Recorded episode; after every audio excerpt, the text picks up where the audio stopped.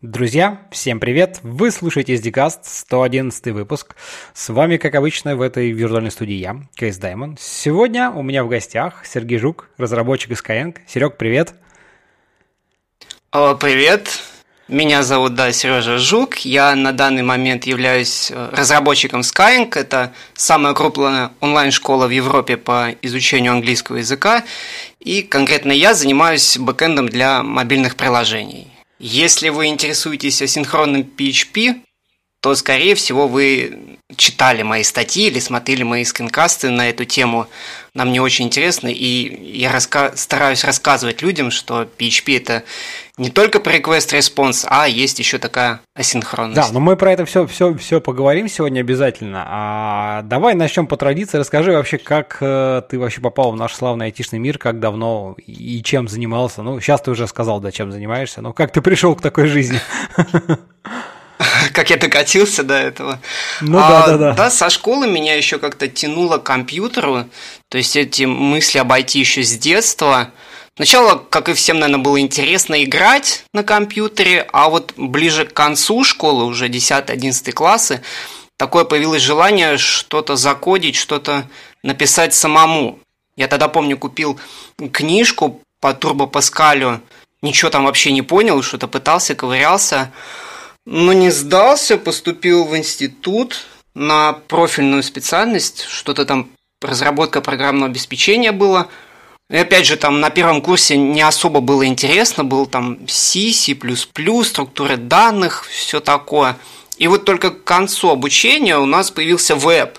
Было два направления, либо .NET, либо PHP. И вот мне понравился PHP, наверное, своим порогом входа, что ты вот прям закодил в текстовом редакторе что-то, ерундушечку какую-то, обновил в браузере, и вот оно уже, уже у тебя есть. И вот в итоге я и связал свою жизнь с этим PHP. У меня был диплом на PHP, первая работа PHP. И вот получается, я уже 10 лет пишу на PHP. Для кого-то это звучит как приговор прям. А, но когда я попал в PHP это уже такой, он уже был более-менее адекватный, уже было, нас, уже было ООП, э, namespace, то есть стали появляться первые фреймворки для написания веб-приложений. И вот как-то меня это затянуло. Я пробовал изучать другие языки, но как-то PHP, наверное, роднее мне. И вот я уже в индустрии почти 10 лет, и все это время пишу на PHP. Сайтики делаю разные. Ясно, ясно.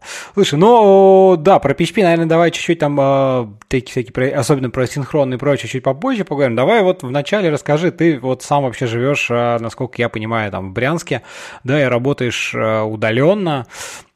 Вот расскажи, как ты, мне кажется, даже где-то писал, по-моему, на Хабре, да, кажется, была твоя статья про, про, про то, как ты вообще докатился до такой жизни, как ты там, вот, как э, вообще устро, устроена твоя там удаленная работа, почему ты там решил вот э, ее выбрать, там сменил ее там что-то там, какие-то там э, в офисные, вот давай про это немножко поговорим. Мне кажется, довольно-таки сейчас много распространено, кто удаленно работает, но вот интересно, как у тебя это произошло, почему так, и какие ты там, как, как вообще у тебя там жизнь устроена сейчас?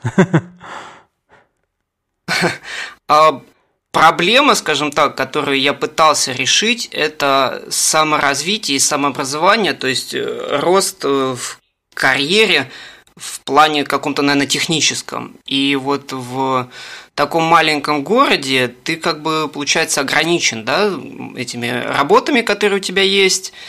И, по сути, как-то развиваться у тебя есть только интернет. Здесь, слава богу, пожалуйста, бери и пользуйся. Это книги, курсы, статьи, все, что душе угодно. Причем кучу информации у нас бесплатно. Но самообразование – это такая вещь, то есть тебе нужна какая-то самодисциплина и настрой. Потому что это все-таки, скорее всего, будет на стороне от работы. Там, ну окей, ты прочитал что-то новое по архитектуре или там какой-то какой-то туториал по какой-то технологии, но вот эти вот знания, они вот там вот. Ты прочитал и прочитал, и если ты это нигде не применил, то оно и забудется. И проблема основная, что ты их не, не можешь применить у себя вот в, в твоем городе, на твоей работе. Ну, просто не, Допустим, нет, подходит нет, эта технология. Нет в смысле крупных компаний, где можно было бы как-то там куда-то сильно расти, да, в основном какие-то такие достаточно, скажем так, ну, там, не знаю, местечковые, локальные, насколько это можно так, э, не, не бежая сказать, вот, и хотелось как-то развиваться, да, вот, вот в этом проблема ты имеешь в виду. Да, была в этом проблема, то есть ты ограничен, скажем, какими-то компаниями и, и их, э, их программистами, которые внутри, и их стеками, которые есть, и все. Угу. И получается, даже если ты выучил где-то на стороне какую-то технологию, ну, тебе могут на работе просто сказать, что сорян, сейчас либо нет времени, либо нет возможности ее применить, или ты выучил какой-то, я не знаю, паттерн, архитектурное решение, то тоже просто так прийти на работу и сказать, все, сейчас мы все перепишем, тоже возможности нет.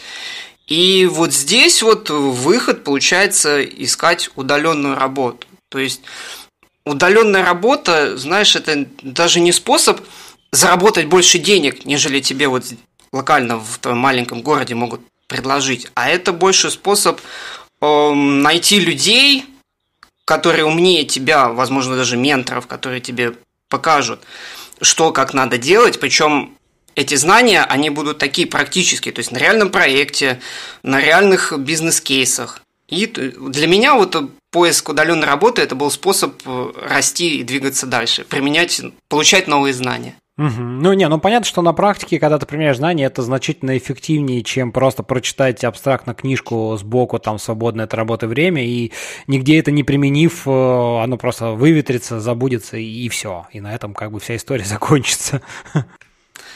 И здесь, я думаю, главное быть таким немного амбициозным. То есть пробовать подаваться туда, где ты особо много не знаешь. То есть подаваться туда, где бы ты бы хотел работать, но, возможно, где-то ты не дотягиваешь. И я, собственно, так и попал в Skyeng. Я подавал резюме на бэкенд позицию, э, выполнил тестовое, но его что-то долго проверяли, и я в итоге устроился в другое место. И через год заново решил податься в Skyeng, но на бэкенд позиции не было вакансий. Была фронтенд. Я думаю, ну, была не была, там какие-то у меня вообще базовые знания по JavaScript были, я подался.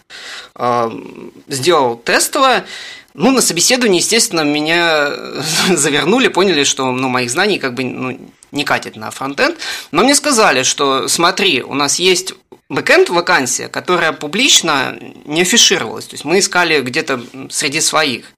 А, хочешь попробовать? Но меня сразу предупредили, что смотри, там Legacy, там старый фреймворк, это был Symfony 2, там практически нет э, э, тестов, но команда сильная.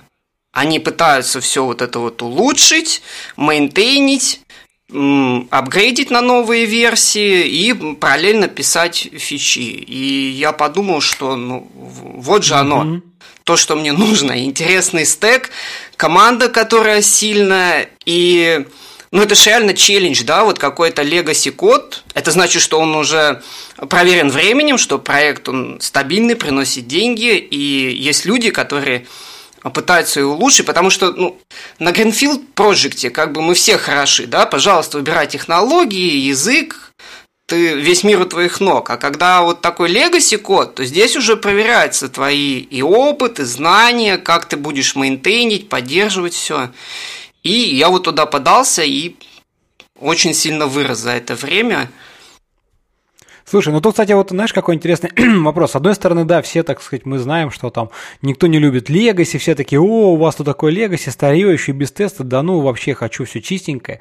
А я вот, э, знаешь, тут как бы там был, был время, некоторое время назад искал тоже там себе а, разработчиков, и столкнулся с тем, для меня, честно скажу, было несколько неожиданно, но вот э, как бы жизнь показала, что такое тоже бывает. А, когда ну, приходит программист, я говорю, ребята, говорю, вообще проект с нуля, ничего нет, надо там разработать архитектуру, вот это все, подумать, выбрать технологии, пятое, десятое. И я несколько встречал людей, ну, правда, они были из мира фронтенда, да, но неважно. А, такие, о, не, я так не могу, мне надо, чтобы мне там задачки, там, не знаю, в Jira, там, в бактрекер накидывали, я вот там делаю, типа, там, напиши цикл от 1 до 10, вот я написал, напиши там, не знаю, и в ZenElse, вот я написал. А вот так посидеть, подумать, переработать, не-не, я, наверное, так не смогу. Вот несколько, несколько встречал таких людей вживую, вживую, ты знаешь, для меня это было очень удивительно, потому что, ну, блин, ну как так, это, наоборот, то самое место, где ты можешь как бы чуть-чуть проявить себя, наоборот, пощупать что-то вот, ну, интересное, новое, да, пусть и оно, конечно, и ответственность больше накладывает, но то ли народ боится ответственности, то ли как бы вот, ну, короче, несколько для меня это было неожиданно, знаешь.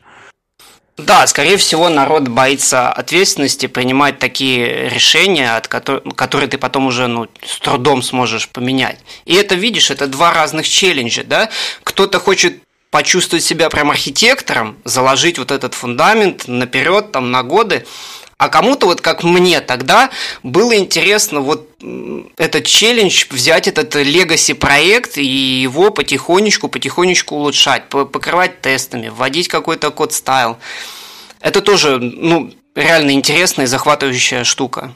Не-не, мне, мне, мне тоже это очень нравится, и как бы, то есть, мне кажется, такие, ну, более-менее зрелые разработчики видят и в этом тоже некий кайф, потому что действительно есть проект, который работает, да, неважно, как он там написан, хорошо, плохо, но он работает, да, и сделать так, чтобы вот из этого, как бы там, не будем выражаться неприлично, старья, скажем так, да, мягко, сделать что-то такое современное, но чтобы сохранив весь функциональность, чтобы без там даунгрейда, без всего, это тоже нифига не простая, нетривиальная задача, да, и это тоже такая инженерная вот э, такой челлендж, как ты высказал, наверное, самый приятный такой по, по слову, хотя не совсем русское, такой вызов, да, вот, когда суметь все это преобразовать и получить что-то, чем ты будешь сам доволен и понимать, что ты это сделал не просто так с нуля, взял, все выкинул и написал, да, а именно вот маленькими кирпичиками сумел модифицировать, вот к чему-то такому привести.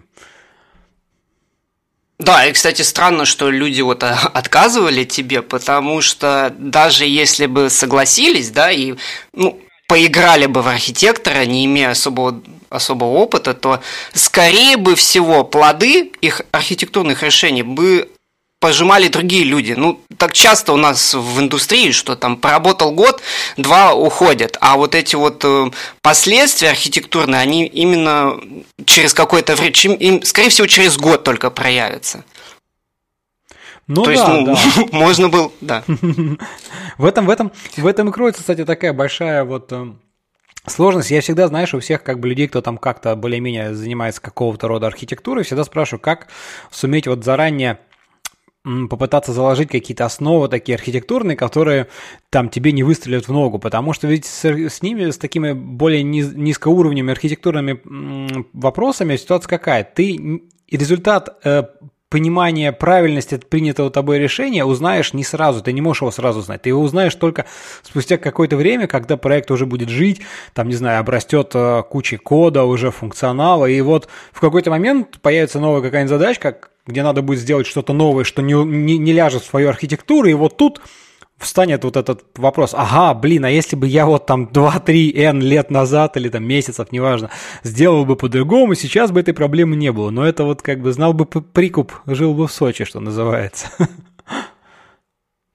Да-да-да, и получается странно нанимать человека на архитектора, если в резюме он везде по году работает, то есть он клепает свою архитектуру, а последствия он, в принципе, ни разу не видел, да?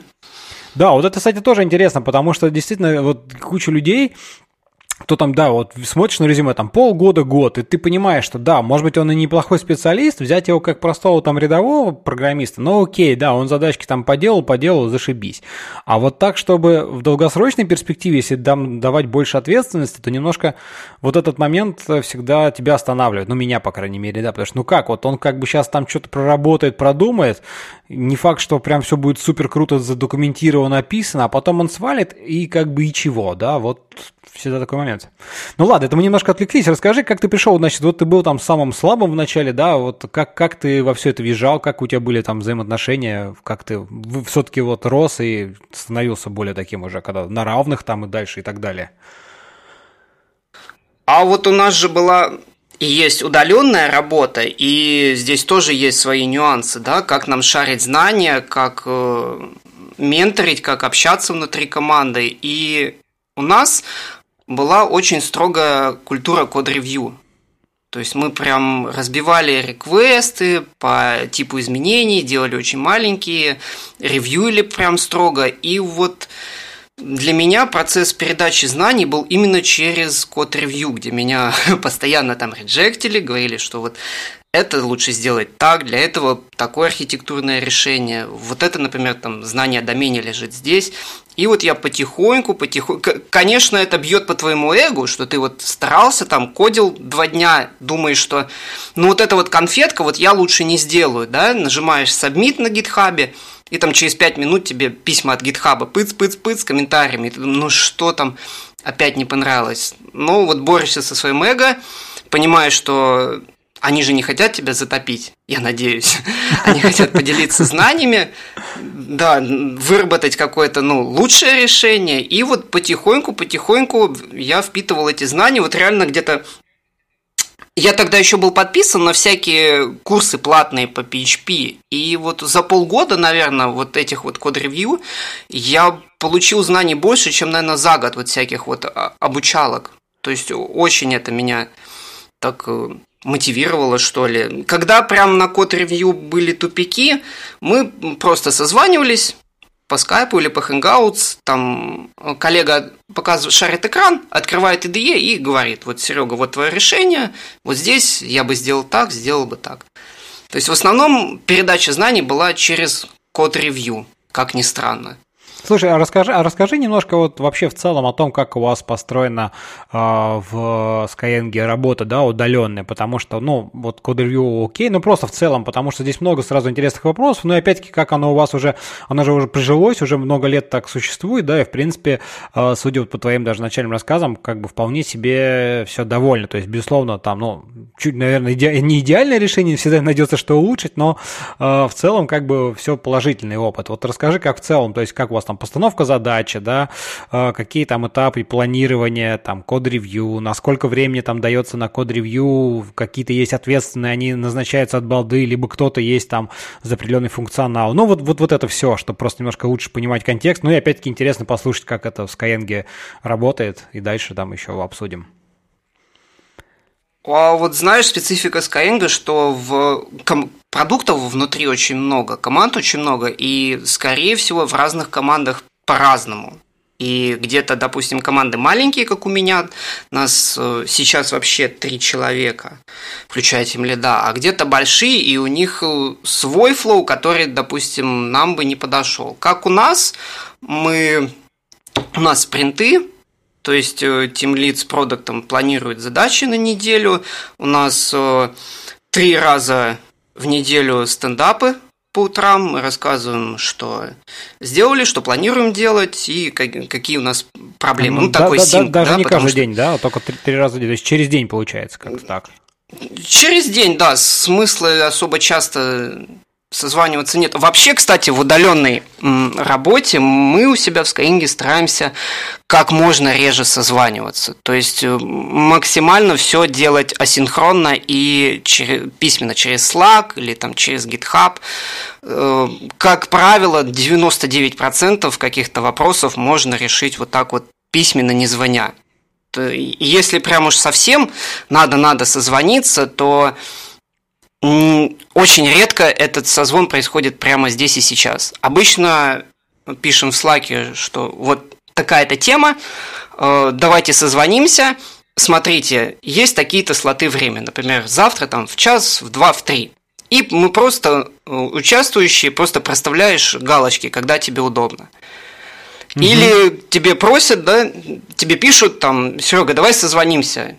Ты там не отвечаешь минут 20, 30 смотришь, там тебе уже, а, я все понял, сам разобрался. Такое тоже часто прокатывает. Ну и, и в удаленной работе все-таки это отвлекает такие вот созвоны постоянные. В Skyeng вот э, как за правило взяли, что максимально все делать асинхронно.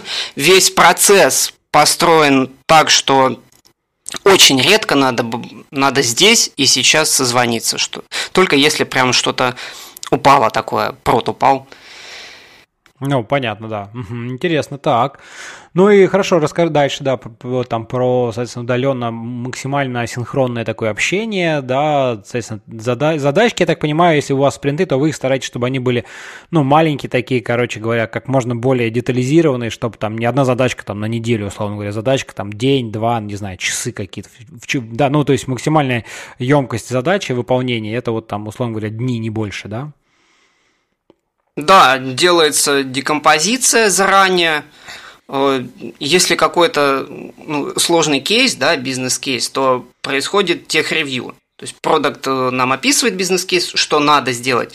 Мы все созваниваемся, обсуждаем, либо отдаем назад что нам вот это вот не ясно, надо доработать, либо уже декомпозируем на какие-то маленькие подзадачки, то есть создается эпик, да, в джире большой, и нарезается на маленькие такие независимые задачки, которые можно сделать, и отдельно можно было бы задеплоить. Потому что команда маленькая, да, э, не хочется там на ревью получить километровый pull request на 10 тысяч строк, который, ну, ну просто ты не проревьюешь. Чтобы можно было последовательно задачи сделать, превьюить, задеплоить.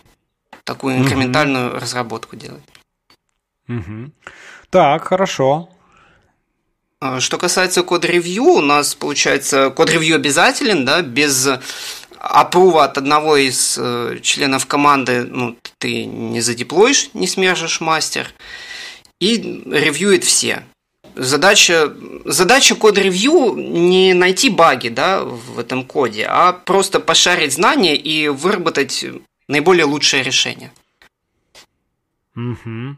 Но вас трое. Тут как бы, наверное, все же прям вот э, действительно три человека, но не так много три человека там пишут кода.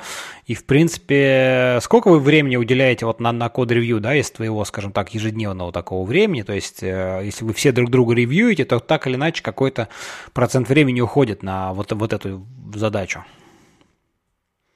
Наверное, четверть или треть времени. Mm-hmm. Mm-hmm. Ну, это прям так вообще среднее по больнице, если взять. Ну, ну понятно, понятно, что оно понятно, пляшет. да, что они там бывают больше-меньше, да. но в, цел, в целом так. Хорошо, а у вас написаны, выработаны какие-то там, не знаю, code style ы, там, style guide ы вот к тому, как что-то писать. То есть для того, чтобы минимизировать, э, минимизировать потраченное время на устранение каких-то самых э, глупых там детских болячек, типа там, не знаю, naming convention, да, вот это всякие, я уж молчу, там всякие отступы и про прочее. Ну, какие-то такие, в общем, вот штуки есть у вас? Э, такие штуки это на уровне соглашения, то есть мы пишем на PHP, да, в PHP уже есть стандарты, которые описывают код стайл, и это просто в твоей ADE, она автоматически оплается на твой код. То есть ты когда уже создаешь pull request, у тебя уже твоя IDE уже все отформатировала.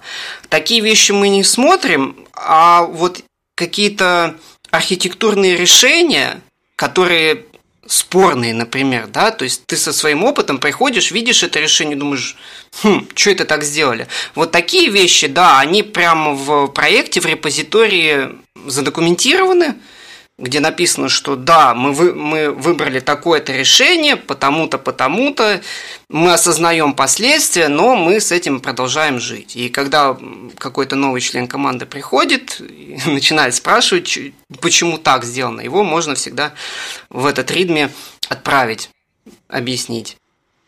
Вот, это, кстати, вот это, кстати, хорошо. Ну, то есть, как бы максимальное документирование всего, чего можно тоже, вот э, с целью, с целью в том числе и для того, чтобы новые там э, люди, пришедшие в команду, меньше отвлекали и могли сразу узнать главное, что называется.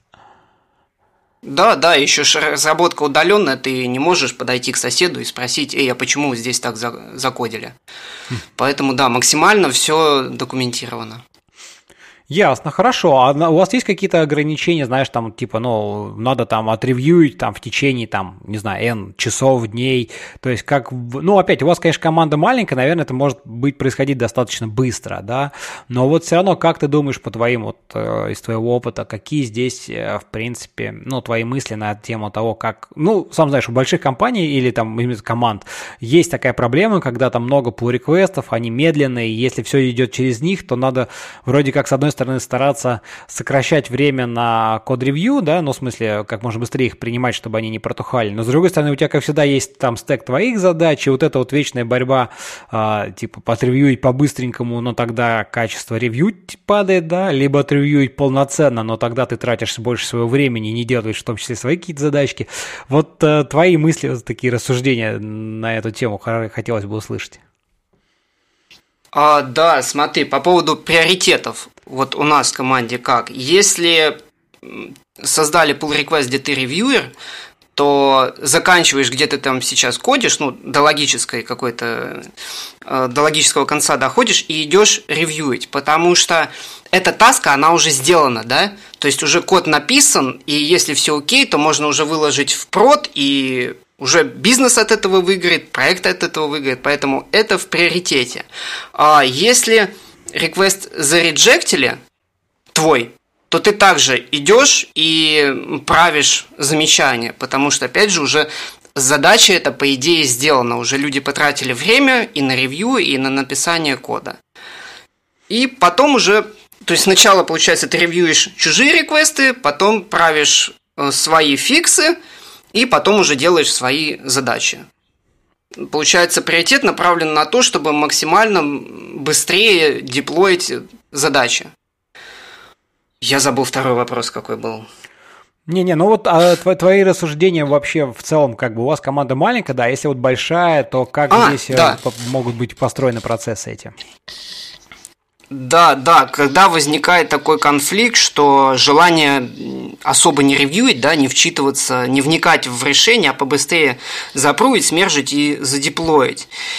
И вот э, мы у себя в команде продукту это объясняли, что на самом деле лучше потратить время и превьюить, и выработать лучшее решение. Что какая бы там фича ни была, да, всегда есть edge-кейсы, когда там прод сломан, и надо срочно фикс, и это да. Но если какая-то не, не, ну, фича... такие штуки понятно, да. Или... Это, это, это без, да. как бы без вопросов. А, да, а если какая-то фича, то дайте нам время поревьюить и выработать лучшее решение. И вот мы пришли с этим, да, продукту объяснили, уговорили, он сказал, ну ладно, давайте попробуем. И вот была наша команда, которая так потихоньку, медленно, да, деплоила, но у нас был стабильный, мы бэкэнд, у нас стабильный API, который ну, особо не ломался. И, скажем так, я ну, не хочу кого-то дискредитировать, но была команда, которая пилила фичи. То есть э, закодили, давай мержить вперед, закодили, мержить вперед. И поначалу это как бы можно похвастаться, смотрите, мы за неделю 30 тасков сделали, а вот те вот только 3. И что-то они там ревьюют, сидят, ковыряются. Но потом начинаются баги, начинает все ломаться, так как Skyeng у нас много сервисов, все друг от друга зависят, и в итоге продукт пришел и сказал, что ну да, действительно, такая стратегия, она в долгосрочной перспективе все-таки более выигрышная, чем вот так вот закрыть на глаза, глаза на этот километровый pull request и смержить его. Но опять же от команд зависит. Ну да, слушай, это, кстати, хороший пример. Э, у меня тоже была такая ситуация, знаешь, э, там на одной из там работы, э, когда программист, да, вроде бы он делал фичу быстро, но как, там есть баг-трекер, да, там task-трекер, неважно, там Redmine. Вот задачу поставили, хоп, там, не знаю, неделя-две, ну неважно, там, это не принципиально, какое-то N там времени, раз, задача сделана. Слушай, вообще, чувак фигачит только в путь. Но руководство я очень долго пытался, ну, слава богу, у меня это получилось, но не так быстро, как хотелось бы, донести, что смотрите, да, фичи он делает быстро, только вы не, вы не смотрите на то, сколько раз потом в этих фичах на, наши тестировщики находят багов, и сколько раз она повторяет, отправляется на, э, как бы, на повтор, да, на багу, на багу, реджект, и только вот спустя 2-3 итерации, а на это уходит уже там не недели, не две, а там месяц, больше, да, вот она, можно сказать, сделана и стабильно работает, ребята. И это время, оно не совсем то, которое вы увидели в начале, по, первой, по первому закрытию задачи, понимаешь? Вот, и я тоже пытался как-то все это вот руководство донести, что, слушайте, надо замерять как бы полноценно все время, а не так, что если вы там взглянули на первую часть, типа, я галочку поставил, что все сделал, значит, я все сделал. Это, это неправда. Правда, когда это протестировано, да, вошло в сборку и действительно работает стабильно. Вот. А это совсем уже другая история. Да, здесь вопрос доверия. И вот у нас этот был этот Legacy древний проект, да, и мы вот в нем, э, мы его мейнтейнили, пилили фичи, и нам вот доверяли нашему, нашей экспертизе, когда мы пришли и сказали, что дайте нам время, мы будем деплоить. Если бы нам, нам не доверили, то, то было бы как и везде, к сожалению. Понятно. Слушай, а расскажи, а вот деплоите вы тоже как бы независимо, да? Вот опять ты сказал, что у вас там много внутри разных каких-то продуктиков, там сервисов, э, команд, соответственно, да? А, отсюда напрашивается вопрос к тебе, а как вы между собой взаимодействуете? Потому что если вы друг от друга зависите, то у вас есть какие-то там, ну, контракты, да, API внутренние, которые вы используете у других внутренних команд. Соответственно, если происходит апдейт и что-то там где-то поменялось, не поменялось? Как вы вот, во-первых, синхронизируетесь между собой, да, потому что это, ну, такая типичная, типичная проблема. Там, backward compatibility это хорошо, но это не всегда возможно, да, а иногда какие-то что-то приходится ломать. Вот расскажи, как у вас это построено. Ломать нельзя, конечно, да. А, у каждого сервиса обычно есть API где описаны все эндпоинты, все контракты, и ты можешь туда прийти, посмотреть, как их использовать э, Э, если ты меняешь контракт, то, точнее, даже не так. Если ты меняешь контракт, ты можешь сделать просто другую версию эндпоинта, да, там как-то версионировать. А вот если есть какой-то эндпоинт, который надо убрать, то есть мы все, мы отказались от этого кейса или это какая-то дырка, которую надо закрыть, то тогда в Slack там к лидам приходит э, ну, лид этой команды, этого сервиса, говорит, смотрите, вот у нас есть такой-то endpoint, кто его использует, сколько вам нужно времени, чтобы от него отказаться. Как только все откажутся, мы его будем удалять. То есть, ну, стараются, да, никто не удалять, а потом прийти и сказать, эй, смотрите, мы удалили, пожалуйста, не, не вызывайте mm-hmm. этот endpoint. Всегда дается, дается какое-то время, чтобы все подготовились. Или там э, с эндпоинта перейти на очередь. Такие вещи. Всегда э, уточ... приходит лид, уточняет, все, вы готовы, вы задеплоились, там можно посмотреть в центре. Ой, нет, не в центре. Забыл, как называется.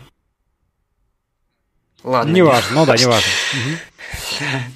Можно посмотреть э, в логах, вызывается ли этот endpoint, если там в течение месяца или трех недель его никто не трогал, и или на гитхабе поискать э, в проектах, не, зава... не вызывается ли этот endpoint, то все, мы его удаляем смело.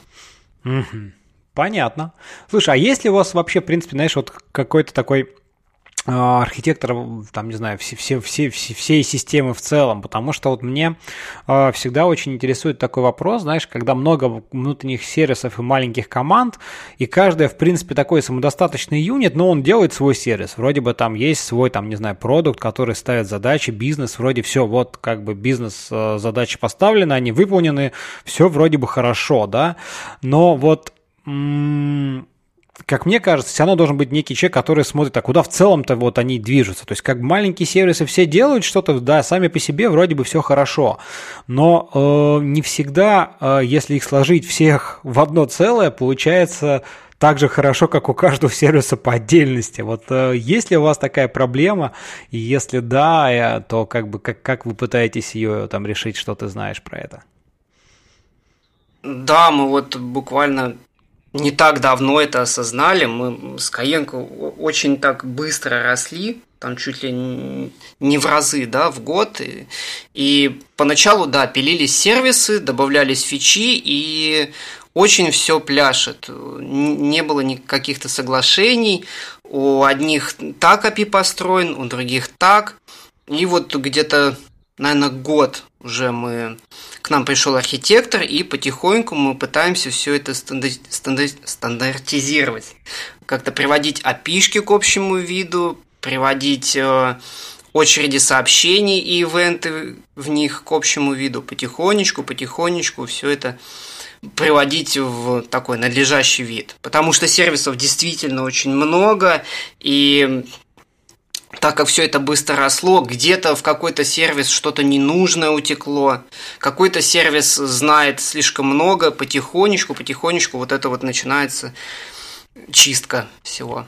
Я... То есть мы пока в самом начале пути. О, ясно. Ну, главное, что вы уже как бы осознали необходимость этого и, в принципе, начали потихонечку двигаться. Кстати, по поводу стандартизации API, скажем нашим слушателям, что вдруг, если кому интересно, то буквально в предыдущие выпуске uh, у меня в гостях была Анна Мелихова из Acronis, и мы как раз не обсуждали а, тему вообще API, документация API, там вот это Swagger, э, RAML и прочее, и э, она очень рассказывала про интересную штуку под названием э, такой как бы API Style Guide, да, то есть как они выработали у себя на уровне как бы компании какие-то вот типичные а, как правило, скажем так, описание IP, потому что тоже сервисов внутри много, и каждая команда может их писать по-разному, а тут э, благодаря этому документу, который такой родился там тоже не, про, не, не просто так, а с некоторыми усилиями, э, они смогли вот типичные детские болезни уже куда-то убрать, то есть там и naming convention, как по, там поставля,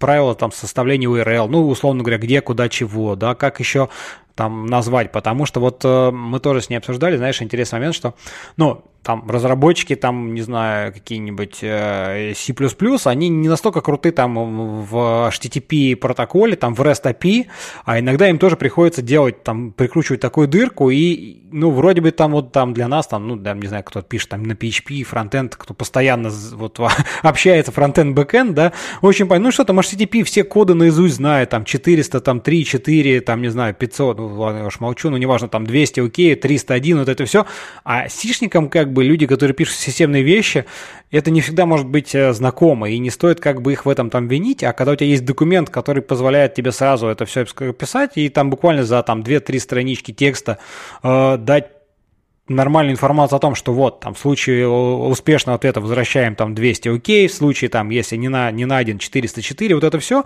и уже тем самым ну, простить сразу какие-то, убрать детские такие болезни, которые могли бы быть в дальнейшем в этом API. Вот так что советуем послушать.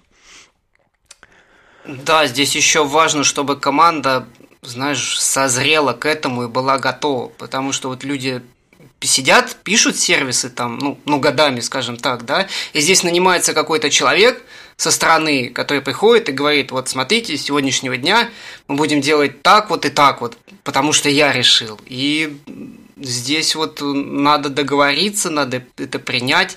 Возможно, диктатура нужна, потому что вот ну, бизнес, да, он нанял этого человека, он ему делегировал это, и этот человек, он отвечает за архитектурные решения, и ну, его надо слушать. Слушай, ну вот это тоже очень интересный такой момент, потому что, ну, вот с одной стороны, я вот прекрасно понимаю, мне кажется, что это так и есть, э, что все же большинство айтишников, они не склонны доверять чему-либо мнению вот просто так вот на веру, потому что сказали, пришли, привели за ручку, сказали, вот теперь он главный. Вот никто в этом случае как бы э, на таком нормальном человеческом уровне не будет считать этого человека главным, потому что, ну, типа, я тут уже 10 лет работаю, я уже тут пилю, я уже все знаю, тут пришел какой-то сбоку человек и начинает мне рассказывать, учить меня, как жить. Да он вообще этот проект даже в глаза не видел, да, вот первое впечатление такое сразу. И вот тут э, интересный вопрос, как вообще э, со стороны, вот когда там приходит, одно, дело, когда приходит программист, с ним более-менее понятно, он, он там не претендует ни на что, как бы, да, он просто потихонечку, если все нормально, въезжает в проект, вливается в команду и все начинает как бы нормально работать. А, значительно интереснее, когда приходит что-то типа такого там архитектора, там, не знаю, тимлида, вот что-то такого высокого уровня, и тут это очень важно, чтобы этот человек смог э, очень мягко доказать, показать свои компетенции. Тогда как бы программисты начнут действительно э, верить и понимать, что действительно этот человек как бы эксперт, что он не просто так фигню какую-то говорит, потому что он главный и может это сказать, да, а что действительно он это подкрепляет своими знаниями, поэтому вот, мне кажется, процесс интеграции того же самого архитектора, это не очень простая задача. Кстати, расскажи, как, как у вас это прошло, ведь наверняка тоже были какие-то такие, всегда, э, если много команд, какие-то были там, ну, противодействия, непонимание, там, ну, я уж не знаю, конфликты, не конфликты, ну, какое-то такое вот скептическое отношение к принятым решениям, да, как было что-то такое, ну, если можешь рассказать, будет интересно. Ну, вроде так со стороны, я не лид, я вот как со стороны наблюдал, как мне показалось, все люди взрослые, да, адекватные, и воспринимали нормально предложенные решения, потому что, ну ты же понимаешь, что этот человек, он же не хочет тебе навредить, он скорее всего делает, э, старается делать максимально хорошо для всех нас. И пытаться ему спорить, с ним спорить и доказать, что он дурак, ну, смысла особого не имеет. Можно ему предложить, что смотри, мне кажется, не так. И вот я предлагаю так. Либо если в корне не согласен, то пойти куда-то там наверх. Я не знаю, к продукту или еще кому-то и уже объяснить, что ну вот выбранный архитектор, он не тянет потому-то, потому-то. А вот так вот э, холиварить, ну, у нас вроде такого не было, ну и я считаю, что это глупо спорить э, с архитектором, доказывать, что он дурак, а ты самый умный. Потому что, еще раз, бизнес его выбрал, он делегировал ему эту компетенцию, он ему платит деньги. Поэтому ну, здравый смысл подсказывает, что стоит все-таки к нему прислушаться. Возможно, он даже знает больше. Потому что он архитектор, а не ты. Ну да, согласен, согласен. Иногда надо, да, чуть-чуть включать мозг помимо своих амбиций. А, ладно, мы так уже так довольно-таки глубоко в эту тему вошли что-то. Слушай, э, вроде бы вроде бы обсудили все процессы, так более-менее довольно-таки интересно. Расскажи немножко, давай вернемся вот к теме э, саморазвития, да, что вот, э, ну, для тех, кто не знает, что ты там и книги пишешь, у тебя есть, и там всякие технические блоки у тебя, и, скрин, и скринкасты. Вот расскажи, зачем все это и как бы какие, какие цели ты этим самым добиваешься? А изначально цель была закрепить знания. Я читал вот эти вот э, туториалы всякие, обучалки, книги, и эти знания были как бы со стороны, да, в вакууме, и чтобы как-то их в голове отложить, я это конспектировал сам для себя в формате блога, что-то новое прочитал, как-то переварил, написал своими словами. Или на работе что-то мы такое интересное закодили, я это старался как-то изложить и написать статью. Особо у меня какого-то кризиса, а, а, а что написать, а что написать не было. Я старался каждый месяц, наверное, что-то писать в блоге. Делал я все это на английском языке, наверное, потому что я контент весь потреблял на английском языке. Я книги читал на английском языке, статьи все на английском языке. И, и знаешь, понял, что в принципе ничего сложного нет. У меня не было такого, что ай-яй-яй, я сейчас статью напишу, а ее прочитают, скажут, фу, как ужасно написано. Такого вообще не было. Порой вот читал я какие-то статьи, которые публиковались прямо ну, на таких сайтах довольно хороших, и понимал, что блин, ну я бы даже где-то лучше бы написал, где-то бы подоходчивее объяснил. И у меня такое возникло желание, что ну, ну точно хуже не будет. И потихонечку я вот стал конспектировать свои знания, скажем так. Изначально это было для себя. Хорошо, ну, в общем, изначально ты на- начинал писать все это там а, для себя. ну, как ни крути, знаешь, вот все равно, ты же пишешь для себя, если бы для, писал где-то вообще, где это не публично было бы выложено, вопросов нет. Но ты все равно это пишешь в блог, и это все равно кто-то читает, и в любом случае хочется, чтобы, ну, кто-то там тебя читал, слушал, комментировал. Вот скажи, как, как вот это такая, э, скажем так, эта сторона э, твоих публикаций заработала, и как ты от нее какой-то получаешь там фидбэк в итоге, и, и как сам себя ощущаешь? А вот так вот сложилось совершенно случайно, что на работе э, мы решили попробовать асинхронный PHP. Опять мы вернулись к нему. Но э, на тот момент каких-то какого-то контента в интернете практически не было на эту тему. Не то, что на русском, даже на английском языке, считай, ничего не было. И пришлось все это разбираться самому, ковыряться, и вот тогда я решил поделиться этим контентом да, с э, сообществом. Написал пару статей, и людям зашло, я стал получать фидбэк, что да, давай, интересно, и вот потихонечку за счет вот этой темы я прям увлекся этим блогом, стал угу. писать, разбираться в этом потихоньку, потихоньку, потому что тема достаточно такая нишевая, то есть мало людей вообще PHP особо не жалуют, а синхронный PHP тем более считают какой-то дичью. И вот э, я нашел эту такую маленькую нишу, которая мне показалась интересной, и стал вот потихонечку-потихонечку в ней разбираться и писать статьи про это. Угу.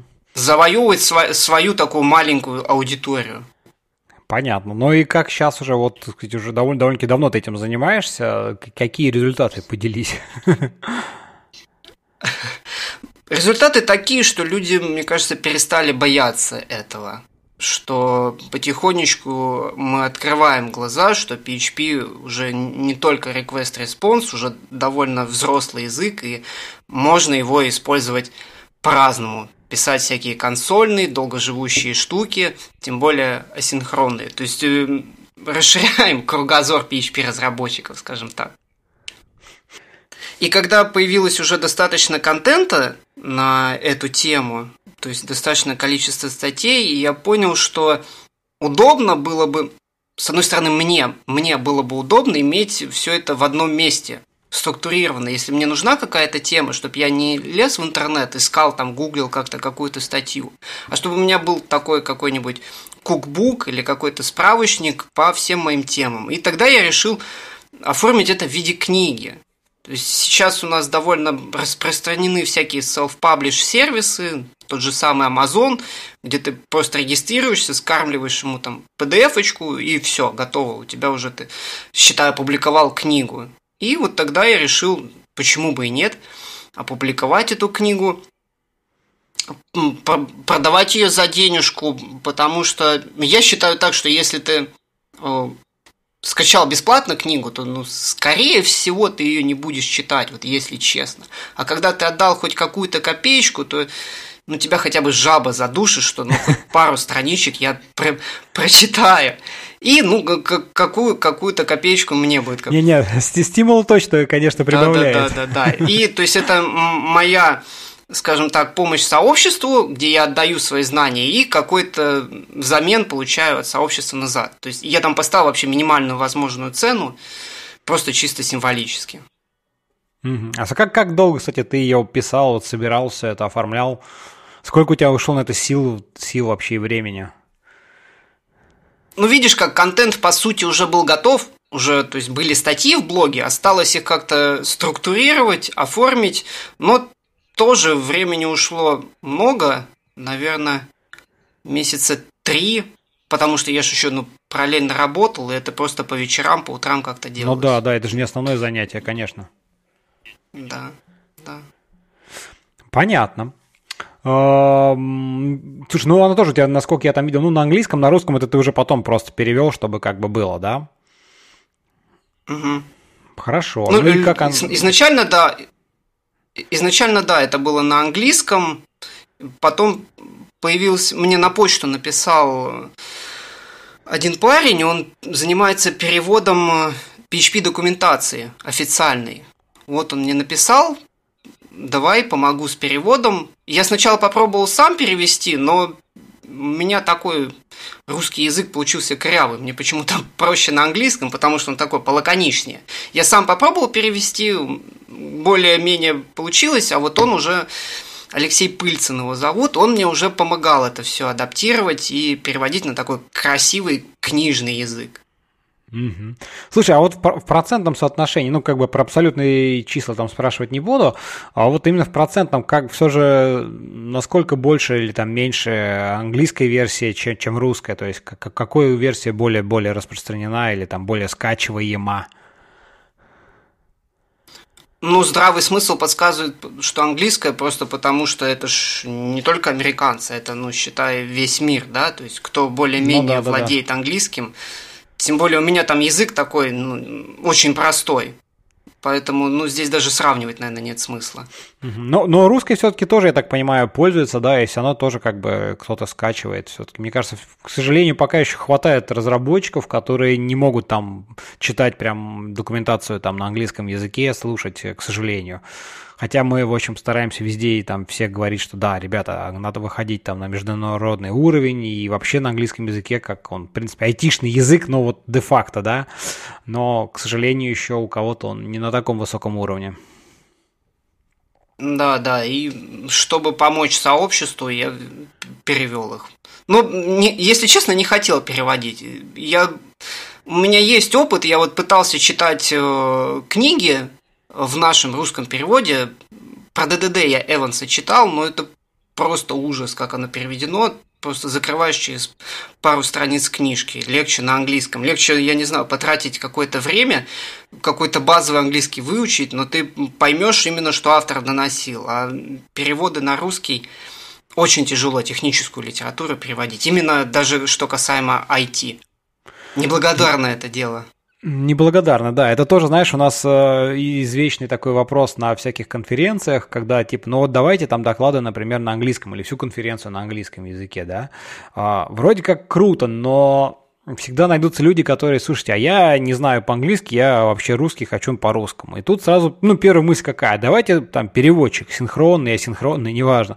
Но когда ты делаешь доклад такой в технический, тебе мало то, что надо быть хорошим переводчиком, да, с русского на английский или там наоборот, но тебе еще надо быть хорошим специалистом именно в той теме, предметной области, иначе ты просто не сможешь все эти нормальные термины выстроить. Вот, видимо, это также, видимо, проблема была при переводе ДДДшной книги, вот. Я, я тоже не очень люблю, честно говоря, переводы. Они, как бы, да, конечно же, однозначно, ну, в них теряется какая-то мысль. Иногда это чуть-чуть, и это не страшно, но вот, к сожалению, бывают случаи, когда теряется очень много или коверкается, и просто, просто жалко потерянного времени, там, сил, денег и прочего.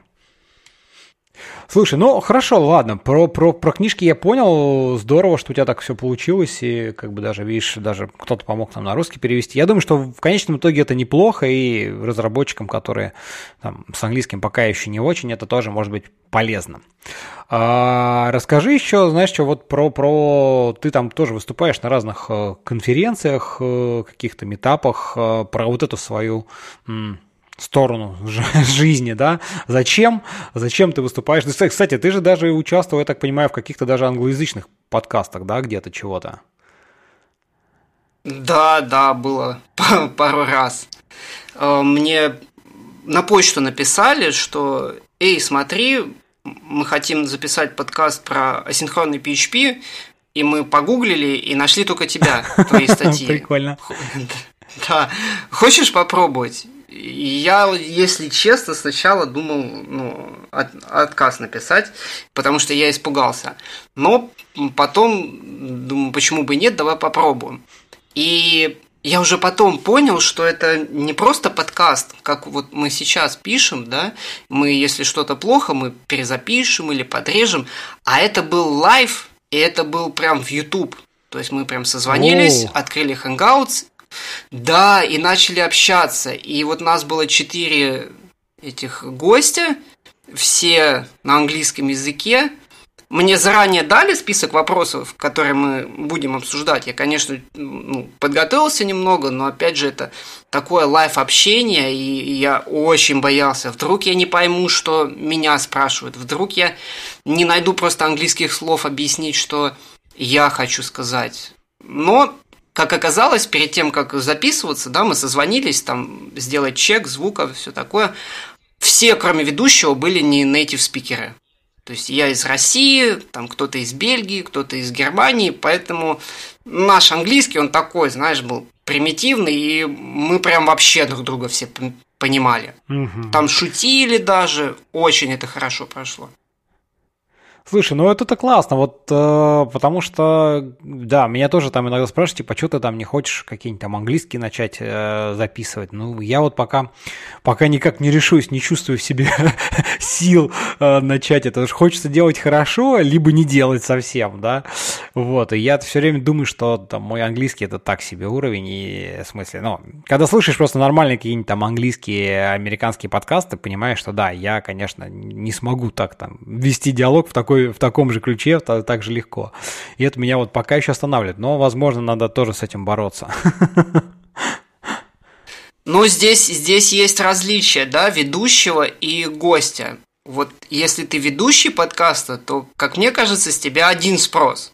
Ты ведущий, ты должен прям красиво говорить, потому что тебя все слушают. А если ты гостя пригласил, и вот тебе нужен гость на какую-то тему, ты ищешь э, эксперта. И вот если вот он есть, и он не на твою, не native speaker, то ну уже, извини, смирись. Ты его позвал, он как может, он донесет тебе свою мысль. То есть с него, как мне кажется, спрос уже меньше с гостя, чем вот если бы ты был автором. Здесь уже, Не... да, надо красиво говорить. Ну, со с гостя, конечно же, спроса меньше. Тут как бы на то ты и ведущий, чтобы нивелировать все вот эти какие-то шероховатости, неточности, там, когда гость что-то запнулся или не может сказать, там, надо ему помочь, подсказать.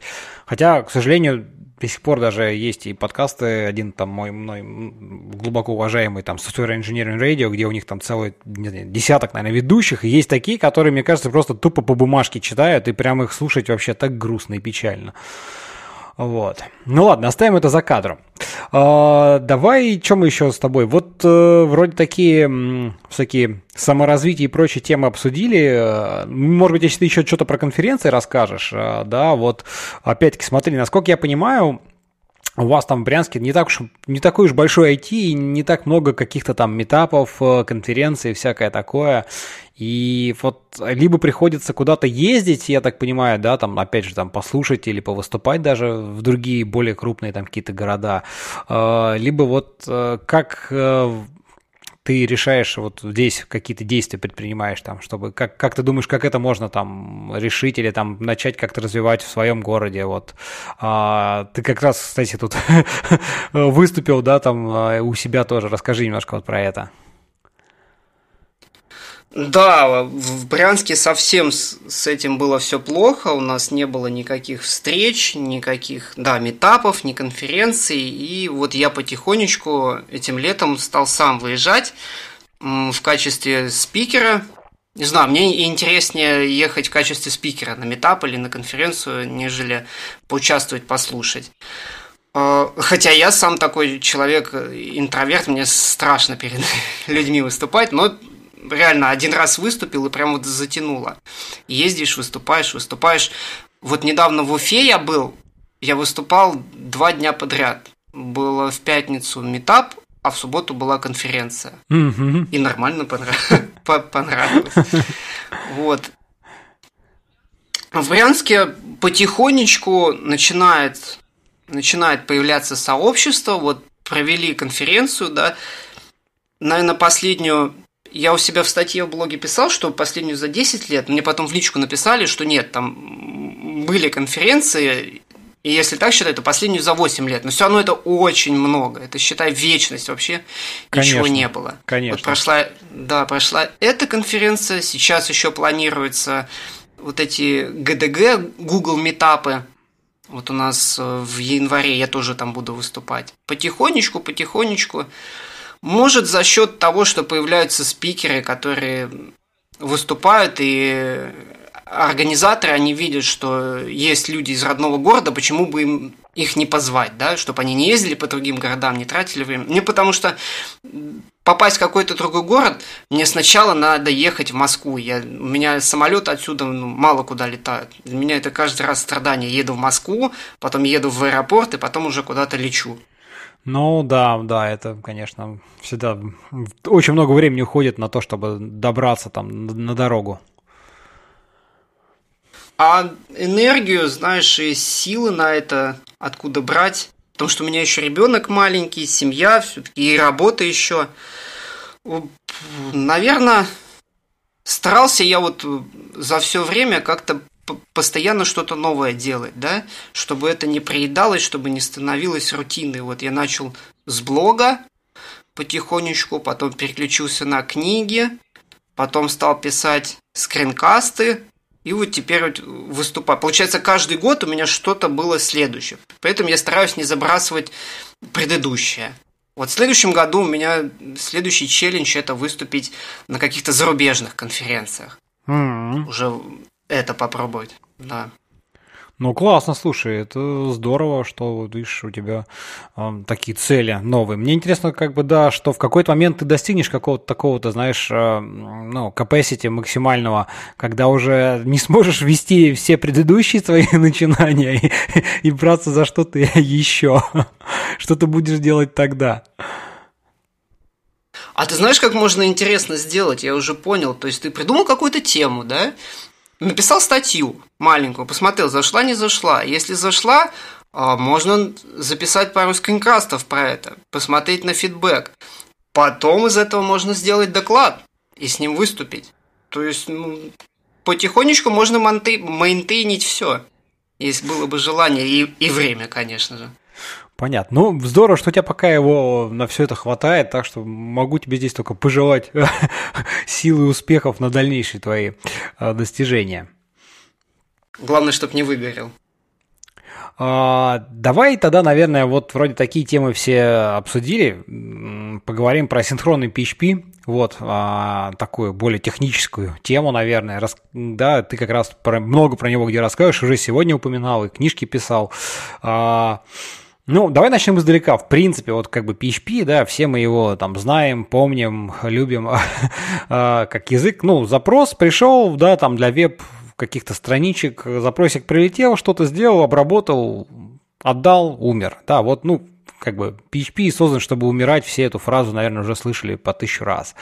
А, расскажи вот, эм, что, что может, на что вот как ты видишь, э, что может дать асинхронность в PHP, где ее можно там применять и зачем она, стоит ли вообще ее, если можно там на чем-то другом написать. Ну вот какие-то твои такие общие, давай начнем с общих каких-то таких тезисов. Ну вообще, если можно написать на другом, то лучше писать на другом потому что все-таки это PHP, и все-таки таких э, встроенных э, инструментов из коробки нету. Да? И асинхронный PHP это скорее кейс про то, когда у тебя уже есть какой-то проект, написанный, есть команда PHP разработчиков, есть уже вот вся инфраструктура, и у тебя есть какие-то узкие места, связанные с вводом-выводом то есть это либо угу. передача данных по сети, либо работа с файловой системой. И вот э, ты здесь уперся в производительность, то можно попробовать вот эту часть сделать асинхронной. И есть инструменты такие на PHP, там никакой черной магии, синтаксис очень похож на Node.js, и спокойно можно использовать. Но опять же, это если есть возможность использовать что-то другое, то лучше использовать другое. Асинхронный PHP – это когда у тебя нет вариантов. Когда вот ты только PHP, но нужна производительность. Угу. Ну, хорошо, да, ладно, давай тогда вот как раз расскажи, что ж, как, как оно под капотом, а, какие есть там решения, варианты. Да, я уже услышал, что как бы, ну, логично, в принципе, да, он решает проблему, когда у тебя э, нагруженный вот-вывод и немножко позволяет тем самым распараллелить его, так сказать, такую э, обработку, ну не распараллелить, а как-то, скажем так, разделите а, параллели, обрабатывая больше запросов, да, я так понимаю, там тоже что-то типа event лупа а, используется, да, вот, или, или что, расскажи немножко поподробнее.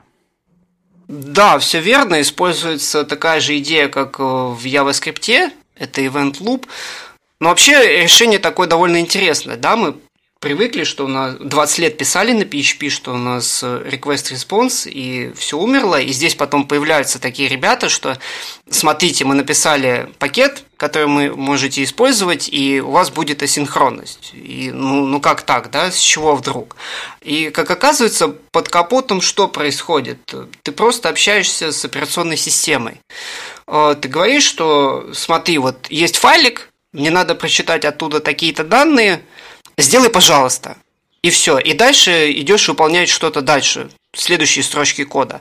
А операционная система в этот момент читает этот файлик, когда она выполнит это задание, она тебе вернется через ивенты, э, сообщит, что «Эй, я прочитала, вот, пожалуйста, тебе данные, и в event-лупе все это крутится, и ты сможешь вернуться и обработать эти результаты. Получается, э, какие-то вычисления, да, какой-то, для чего нужен процессор, ты выполняешь в PHP, а именно ввод-вывод делегируешь операционной системе. То есть под капотом там прям вызовы операционной системы.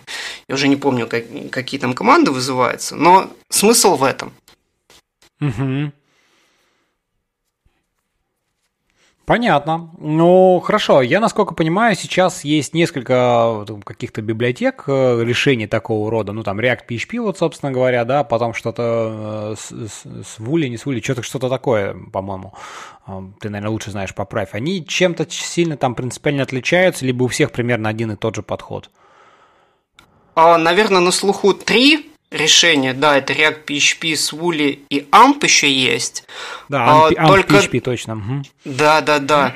Вот двое из них это AMP PHP, React PHP это прям на, на PHP написано, то есть не требуется расширений. Ты прямо э, скачал пакет и все, и можешь писать асинхронный код. С Woolly это все-таки надо устанавливать расширение, и ну, допили, допиливается, да, получается, PHP. И если мы сравниваем AMP и React PHP, то React PHP, наверное, более взрослый инструмент, ему уже 7 лет в этом году исполнилось, это не какая-то штука, которая появилась вчера, да, уже довольно взрослый проект, пережил многое, там даже long-term support есть. То есть команда обязуется поддерживать прям вот эти версии, что не будет никаких э, breaking changes, можно завязываться на них и получать обновления. Mm-hmm. То есть mm-hmm. ин- ин- инструменты есть, ими можно пользоваться, никакой там черной магии нету, это прям нативный, на нативном PHP написано, просто ты получаешь высокоуровневые абстракции, которые вот мы все привыкли в ноде. У тебя появляется event loop, промисы, стримы, вот это вот все. Но при этом все это написано на чистом PHP. Угу. Понятно. Слушай, а расскажи, вот э, как э, можно начать применять асинхронный PHP? То есть вот у тебя есть проект, там, не знаю, на твоем любимом фреймворке, там, неважно, Symfony, E, там, что угодно, э, Laravel и что-нибудь такое. Вроде бы вот оно все работает, э, ну вот, да, действительно, там где-то есть э, затыки там по, по где-то, ну, обычно бэкэнд что там делает? Он либо что-нибудь вычисляет, да, либо там лазит за какими-нибудь данными в базу, либо в другие сервисы.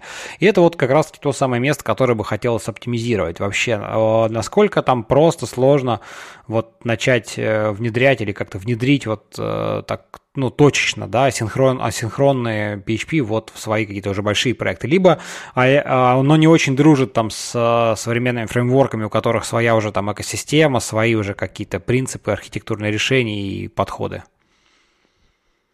А вся прелесть в том, что, да, дружит. И твоя задача как разработчика именно найти эти ботлнеки, где ты данные перегоняешь туда-сюда, понять, что вот именно вот здесь у тебя затык, там, я не знаю, сдел, делаешь три, три запроса копишкам последовательно, да, и у тебя время ожидания просто равно сумме всем трем запросам. И ну вместо да, этого да. ты можешь, да, можешь попробовать сделать их асинхронно. Начать сразу, и в итоге ты ждать будешь просто самый медленный запрос, а не все три. И обычно асинхронный код PHP, он очень элегантно вставляется в уже написанный синхронный. Ты просто, как это выглядит, ты создаешь цикл событий, говоришь ему, что надо сделать, запускаешь цикл событий, вот у тебя выполняется то, что надо, все. Дальше продолжается синхронное выполнение. То есть ты вот этот маленький кусочек сделала синхронным, а при этом не шатая архитектуру всего приложения. Там где-нибудь высокоуровневые компоненты даже и знать не знают, что у тебя внизу, внутри вот такая вот асинхронщина происходит я бы даже не рекомендовал брать и переписывать вот уже написанное приложение на промисы или стримы. Это будет прям максимально больно и, скорее всего, займет вечность. Потому что это PHP. Э, из коробки у нас PHP почти все нативные функции, они блокируют поток выполнения. Например, если мы читаем файлик, то PHP будет ждать. И, соответственно, наш цикл ну, да. событий будет ждать, и вся наша синхронность поплыла, и приложение стало синхронным. Ищем просто узкие места, их фиксим, делаем асинхронными, это очень легко, элегантно вставляется, и в результате мы повысим производительность и не шатая архитектуру приложения. Понятно. То есть, в принципе, это несложно и не так больно, как казалось бы, начать, начать юзать. Да, главное понять концепцию асинхронного кода, как это все работает, вот этот цикл событий, промисы, как оно устроено. Что не получится просто так впихнуть React PHP в проект, и он в два раза станет быстрее работать. Ну, чудес, чудес не бывает. Слушай, я понял. А расскажи, а как, как тестировать все это дело, да, потому что вот у тебя был там код, который, в принципе, там даже тестами покрыт. Тут ты нашел это узкое место, уже вставил туда синхронщину, и уже надо, соответственно, и тесты поменять под это все дело. А насколько это просто сложно делается в случае использования какого-нибудь там React PHP того же самого? Ну, здесь, смотря что ты тестируешь, да, если у тебя какой-то функциональный тест или приемочный, где ты тестируешь полностью поведение системы, да, то я думаю, вряд ли у тебя что-то поменяется, потому что архитектура приложения не поменялась. А если ты какой-то внутренний компонент переписал и сделал его асинхронным, то скорее всего, этот компонент, он теперь не возвращает данные, а он возвращает промис, да, потому что все происходит асинхронно. И как ты можешь протестить это? Твоя задача протестить промис. То есть э, вызвать э, компонент, получить промис и просто проверить. Либо он резолвится в какое-то значение, либо он реджектится с каким-то исключением. По сути, ничего в твоем тесте не поменялось. Ты ассертишь не значение, а промис. Да, но тебе же надо проверить в том числе и результат, что по-прежнему, который вернет промис, будет таким же, тем же самым там корректным, условно говоря. То есть, если ты просто начинаешь э, сертить, что это промис, это ты, ну, немножко свой тест, по, по сути, такой загрубляешь, что он уже не конечный результат проверяет, а просто факт того, что вернулся корректный промис. Вот. Да, да, ты ассертишь, что именно этот промис, он резолвится в нужное значение. Или он реджектится а, ну... в, нужный, в нужный exception. Да, именно вот это. Понятно, понятно. Слушай, а много вот вы у себя там используете где-нибудь э, в, там, в Skyeng то же самое асинхронный PHP? То есть вот ты там как такой евангелист, скажем так, э, тоже уже где-то вы начали его внедрять, он у вас там где-то в проде живет, работает? Нет, к сожалению, нет. Может, может и к счастью, я не знаю. Я, если честно, но здесь тоже надо думать и не, не впихивать технологию просто ради хайпа, потому что это достаточно такая ну, нишевая штука, что ли, да, и вот, допустим, я сейчас внедрю ее, потому что мне захотелось, потому что я вроде как хорошо в этом разбираюсь, а людям же надо будет это мейнтейнить как-то, разбираться, и нет, это слишком, я считаю, серьезное архитектурное решение, и пока я особых кейсов в моей команде в Skyeng не вижу прям таких, чтобы стоило внедрять туда синхронный PHP. А, если пишется что-то с нуля и нужна производительность и синхронность, мы все-таки, вот сейчас мы использовали ноду. Не стоит оно того. Слушай, ну вот очень, очень интересно, смотри, с одной стороны, как бы ты прям так вот, э, тебе нравится эта тема, ты там про нее доклады делаешь, там рассказываешь, пи, пишешь книжки, а с другой стороны, видишь сам же, а по факту считаешь, что там, где можно, лучше действительно там с нуля, ну, есть более подходящие технологии, там, не знаю, нода, видишь, там, Go тот же самый очень популярен, да, где, в принципе, тема с каналами, она просто настолько хорошо реализует все эти синхронные вещи, а, и значительно, наверное, легче и удобнее, чем на том же самом PHP. Вот, вот какое-то противоречие, как ты сам для себя его вот вообще понимаешь, э, немножко твои такие ощущения по этому поводу, расскажи. Мои ощущения, это просто было интересно посмотреть, на что способен язык. Потому что вот когда у меня стал вопрос на работе, где надо было написать высокопроизводительную штуку на PHP, и мы все были PHP-программистами, нам, у нас не было времени разбираться в ноде, и вот мы нашли этот React PHP, попробовали, оно заработало, выкатили в прод, и, и вот здесь вот был такой ага-момент, что ты понимаешь, что а что так вообще можно было? То есть, что можно было на PHP написать там консольную команду, где все выполнялось бы очень быстро, асинхронно. И это просто интересно, короче. Использовать язык так, как его, ну, сколько там, 20 или сколько лет, ну, просто не использовали и думали, что так нельзя. Возможно, это какой-то даже фан, но видишь, от этого даже есть польза, что э, ты показываешь, что такие инструменты на самом деле есть, и ими можно пользоваться. Сейчас еще интересно, ну, появился сер- serverless PHP. Такие штуки, что можно э, загрузить в Amazon какой-то код на PHP, и он там будет выполняться. Я сейчас э, изучаю это и разбираюсь, тоже очень интересно. То есть, кто бы мог подумать, да, что PHP может быть асинхронным, может быть serverless. Мне вот именно интересно попробовать язык в в такой сфере, где его либо не использовали, либо считали, что это вообще какая-то дичь его так использовать. Слушай, ну, ну как минимум расширение кругозора и просто фан, он обеспечен, да, а если из этого получится еще и найти какие-то, попробовать э, механизмы или там подходы, которые можно в том числе и где-то попробовать применить там в продакшене, ну, в смысле в реальных проектах, то, мне кажется, почему и нет?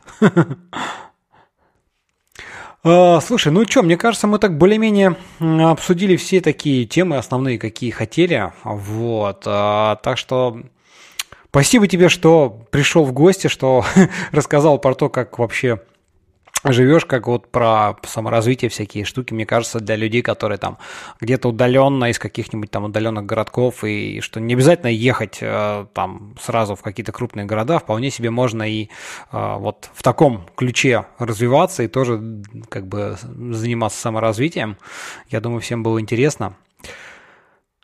Э, спасибо, что позвал. Тоже было очень интересно поговорить. Мы прям так еще углубились в, в архитектуру, в код-ревью, в удаленную работу. Очень было приятно пообщаться. Да, э, взаимно. Друзья, вам спасибо, что слушали и оставайтесь с нами. До новых встреч. Всем пока-пока. Пока. -пока. пока.